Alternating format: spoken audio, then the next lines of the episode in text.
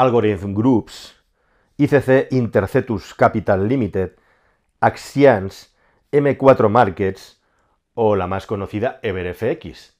¿Qué tal mis queridos amigos? Bienvenidos a un nuevo viaje en el cascarón de nuez. Sí, esta última quizá te suena un poco más, a lo mejor de pasada o no, porque fue nada menos que patrocinadora del Sevilla Fútbol Club hace ya unos años. En los últimos tiempos, hablando de años, se han revelado estafas alrededor de las criptomonedas por valor de nada menos que 3.400 millones de euros. Se dice pronto, 3.400 millones de euros, de los cuales la mayoría corresponden a estas empresas detrás de las cuales hay una única organización y que han enganchado nada menos que a 17.000 personas en toda Europa con más de 2.400 millones de euros que se han evaporado. En los tiempos del frío, en los tiempos del confinamiento, donde todo el mundo quedó recluido en sus casas por culpa del virus, hubo algo que se calentó y recalentó hasta límites insospechados. Todo lo vinculado a la tecnología digital, todo lo vinculado a una economía virtual que estaba funcionando a toda máquina, mientras la real, la de ahí fuera, se quedaba congelada efectivamente porque ni podíamos salir a casa, ni en muchos casos podíamos ir directamente a trabajar.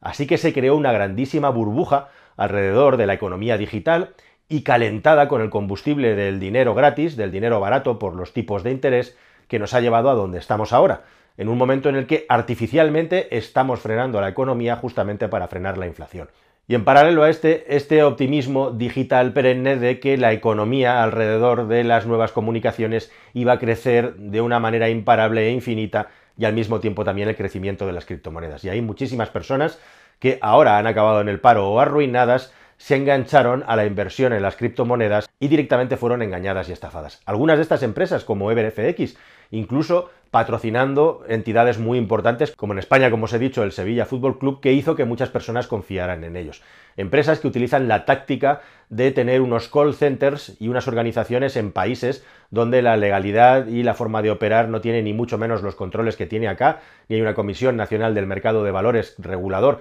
que esté vigilando lo que hacen y que iban cambiando de país o de nombre de empresa en función de sus intereses. ¿Cómo es posible que se robara, que se estafara tanto dinero a las personas? Incluso cuando las cosas iban bien y se ganaba dinero, si alguien quería retirarlo, te ponían mil excusas y te convencían para no hacerlo porque estabas ante la oportunidad de tu vida. Pues muy fácil. Con un ejército, una legión de comerciales, de vendedores, con unas altísimas comisiones, estamos hablando que se llevaban un 20 o un 25% de todo lo que se ganaba, con lo cual se esforzaban a muerte por convencer a estas personas, a tosigarlas, a perseguirlas hasta la extenuación física a través del teléfono para que pusieran su dinero, para que lo mantuvieran o para que siguieran añadiendo más dinero a un esquema que estaba fuera de España, a pesar de que tenía un patrocinador del país, y sobre el que luego nunca había una rentabilidad o un retorno porque el dinero se esfumaba y así como digo hasta 17.000 personas estafadas en Europa, un auténtico escándalo. Pero hay otras historias que, aunque las cifras sean más modestas, que no absolutamente desbordantes, hablamos de entre 815 y 820 millones de euros, nos tocan más de cerca, nos tocan mucho más la fibra sensible, porque ocurren aquí, y podría ser precisamente tu vecino, uno de los estafados o una de las personas que montó la mayor estafa piramidal de las criptomonedas en la historia de España. De nombre, Javier Biosca. Esta es la historia, este es el auge y caída de Javier Biosca. Javier Biosca, nacido hace 50 años en Barcelona. Pareja Paloma Gallard, en Torrijos, Toledo, un pueblo muy cerca de la capital,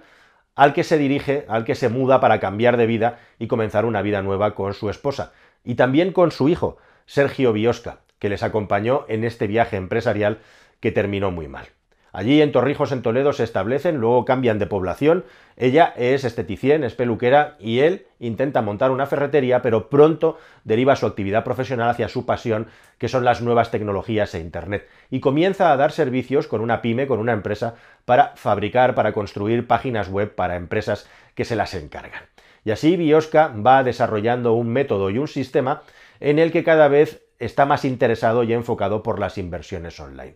hasta llegar a un punto muchísimos años después, en una vida llena de ambiciones, pero también de anonimato, en el que proclama haber obtenido, haber desarrollado un algoritmo nuevo, de ahí el nombre de su empresa, Algorithm Group, que registra nada menos que en Londres, mediante el cual puede hacer operaciones simultáneas con montones de criptomonedas y recoger beneficios todos los días con un sistema, lógicamente, que se vende como infalible. Las promesas son muy importantes y lógicamente es muy difícil que alguien apueste por tu negocio, por tu negociado, por tu propuesta con estas credenciales. Pero este aquí que llega el mundo de las criptomonedas y hay un boom de las criptomonedas que comienzan a despegar en el año 19. Y ahí a Biosca por primera vez comienzan a abrírsele las puertas. En ese momento, más o menos en el verano del 19, Biosca ya había conseguido arrancar su negocio y ponerlo a funcionar y tenía unos 20 clientes. El Bitcoin estaba a unos 10.000, 10.500 euros la unidad y estaba en una rampa de lanzamiento fabulosa. Y ahí comienza a coger fama y en los mentideros, en los corrillos de las personas pudientes, se corre la voz de que hay alguien que está dando unas grandísimas rentabilidades si pones su dinero en su gestora, en su máquina de compra-venta de inversión de bitcoins y criptomonedas. Así, en el año 2020, en solo un año, Biosca acumula ya una cartera de 500 clientes y comienza la fiesta del dinero ofrece rentabilidades de entre el 20 y el 25% semanales a todas aquellas personas que pongan el dinero en su empresa. Y allá que van muchísimos inversores particulares de mayor o menor nivel con inversiones que van entre los 10 y los 50 mil euros. Pero también comienzan a llevar cada vez más personas más adineradas, más importantes y también paralelamente algunos grupos o personas que traen el dinero de actividades que directamente no están regidas por la legalidad. Quienes conocen a la familia dicen que el cerebro de todo esto es Paloma Gallar, una persona, según las personas que les conocen, no yo, que es manipuladora y que consigue llevar a este nuevo estadio a Biosca donde nunca antes se había metido, acumulando capital ajeno y creando una mega empresa de inversión, Bitcoin, Litecoin, Ethereum, el mundo de las criptos está estallando según nos vamos encerrando en casa y todo parece ir viento en popa. Así que de esa vida anónima en la provincia de Toledo saltan a la Costa del Sol, a Marbella, concretamente a la zona de Estepona, donde alquila una gigantesca mansión de 15.000 euros al mes de renta que paga directamente en un año entero para instalarse en ese lugar. Al mismo tiempo también se gasta 3.000 euros al mes en una flota de automóviles para con casa, vehículos y también con una escolta que llega a ser hasta de 10 empleados que velan por su seguridad españoles y colombianos, hace ver que lleva un tren de vida absolutamente de millonario y de triunfador, lo cual, en la zona en la que está, atrae, por supuesto, a muchísimas personas ya con altos poderes adquisitivos, poniendo millones de euros en su sociedad e igualmente también atrayendo a todas las mafias y todo el AMPA que campa a sus anchas en la Costa del Sol, en España, que se ha convertido como una especie de santuario de la delincuencia y el crimen a nivel internacional. Así que a Biosca las cosas le van de cine contrata a una red comercial para extender sus tentáculos por todo el país y en el apogeo de toda esta situación convoca la fiesta del Bitcoin, que es un grandísimo éxito y que provoca que su empresa se dispare hasta llegar nada menos que a los 3.000 inversores. Biosca y su modelo y su proyecto han llegado a la cima, pero por supuesto, por detrás, por debajo, las cosas no son tan bonitas como se han pintado. Ahora Biosca tiene 3.000 clientes a los que ha prometido una rentabilidad altísima, pero realmente lo que está haciendo es una estafa piramidal. Él sí está invirtiendo parte o todo el dinero en criptomonedas, efectivamente, pero tiene que ofrecer unas rentabilidades a sus clientes que ha prometido que están por debajo del crecimiento del Bitcoin. De hecho, el Bitcoin lo que hace es una especie de boomerang en el que crece mucho y luego vuelve a caer. Y según cae, comienza a bajar también las rentabilidades que ofrece a sus clientes. Un 15%, un 10%, un 8%, cada vez hay menos rentabilidad ofrecida. Y como pasa en todas las estafas piramidales, lo que hace falta para poder seguir dando rentabilidad a nuestros clientes es conseguir cada vez más clientes en una progresión geométrica que cubran los costes de pagar los intereses a los que ya están dentro del sistema. Y es por eso, precisamente, que cuando todos estos esquemas se desequilibran, al final se acaban convirtiendo en gigantescos pufos porque la única salida que tienen es huir hacia adelante, encontrando constantemente nuevos inversores que cubran los costes cada vez más grandes que hay que llevar a las espaldas. Y en esto que finalmente se descubre todo el pastel, es incapaz de seguir devolviendo el dinero al ritmo que iba prometiendo. A pesar del enorme descenso en los intereses, su empresa no está registrada en la CNMV y ahora Biosca tiene un gigantesco agujero que se cuantifica entre 815 y 818 millones de euros, según la fuente, y miles de personas engañadas que quieren que su dinero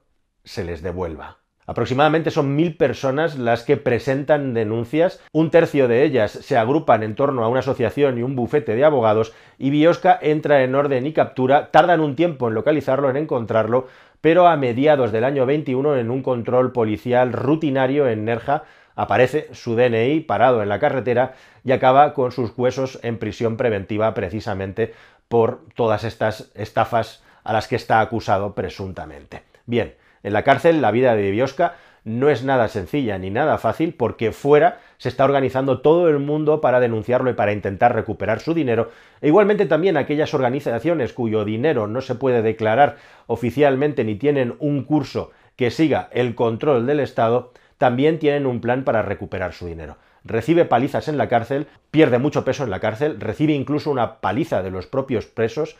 y lo más sorprendente de todo es que de repente aparece alguien, no sé si más o menos misterioso en su entorno, que está dispuesto a poner dos millones de euros para pagar su fianza y que pueda salir de la prisión preventiva. Y esto efectivamente sucede. Y lo más llamativo y espectacular es que esta fianza se paga con el aval, con la garantía de un palacete en Asturias que alguien ha puesto como eso, como aval para poderlo sacar de prisión, un palacete que posteriormente se descubre que es un edificio en ruinas cuyo valor no tiene nada que ver con lo que se ha declarado. Con lo cual, para sacarlo de la cárcel, se ha cometido un nuevo delito. Y ahora Biosca, que está asustado por su integridad personal, está en la calle y alguien misterioso, o no tan misterioso ya, alguien conocido, alguien que también estaba en el ajo y que hacía de intermediario, está directamente sacándole de la cárcel básica y llanamente para que pueda rendir cuentas ante determinados grupos de personas que quieren recuperar su dinero cuanto antes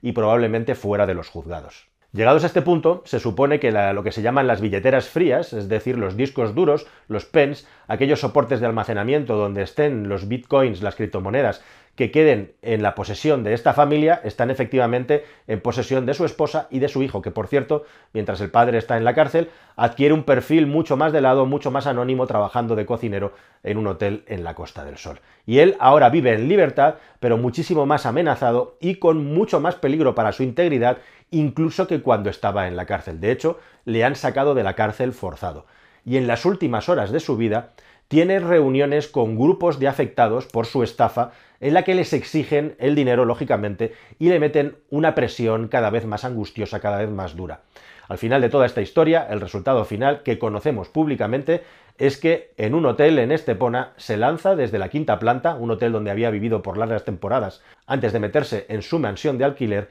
y así acaba finalizando con su vida. Este es presuntamente el final de la vida de Biosca, porque una parte importante de los afectados, que van a través de un bufete de abogados, exigen que su cuerpo no sea incinerado y que se preserve para que se, investigue efectivamente si esto fue un suicidio o fue otra cosa. Así que queridos amigos, esta es la triste historia de Javier Biosca, una persona que desde el anonimato se acabó convirtiendo en una celebridad de las criptomonedas, realizando quizá la mayor estafa hasta la fecha vinculada al mundo de las cripto, e igualmente también alguien que para llegar a este punto cometió toda clase de irregularidades y de delitos que acabaron terminando con su vida por pasiva o por activa, eso ya lo veremos a lo largo del tiempo. Y también una reflexión que es que cómo la avidez del ser humano y la avaricia por conseguir dinero a cambio de nada y sin ningún tipo de esfuerzo. Muy poca gente sabe que la primera estafa piramidal de la historia no fue Ponzi, sino una española, Valdomera Larra, la hija de Mariano José de Larra, pues continúan sucediendo, igual que con los sellos, igual que con las opciones binarias, igual que con tantos otros productos financieros que nos hacen soñar, nos hacen segregar en nuestro cuerpo determinadas sustancias que nos hacen adictos al intento de conseguir el dinero fácil como si fuéramos esos ludópatas de la pasta. ¿Cuál será la próxima estafa piramidal en la que nuestra débil y a veces miserable existencia caiga? Pues ya lo veremos en el futuro, pero esto parece que es consustancial a la propia naturaleza del ser humano. Nada más, queridos amigos. Hasta el siguiente viaje aquí en el Cascarón de Nuez. Adiós.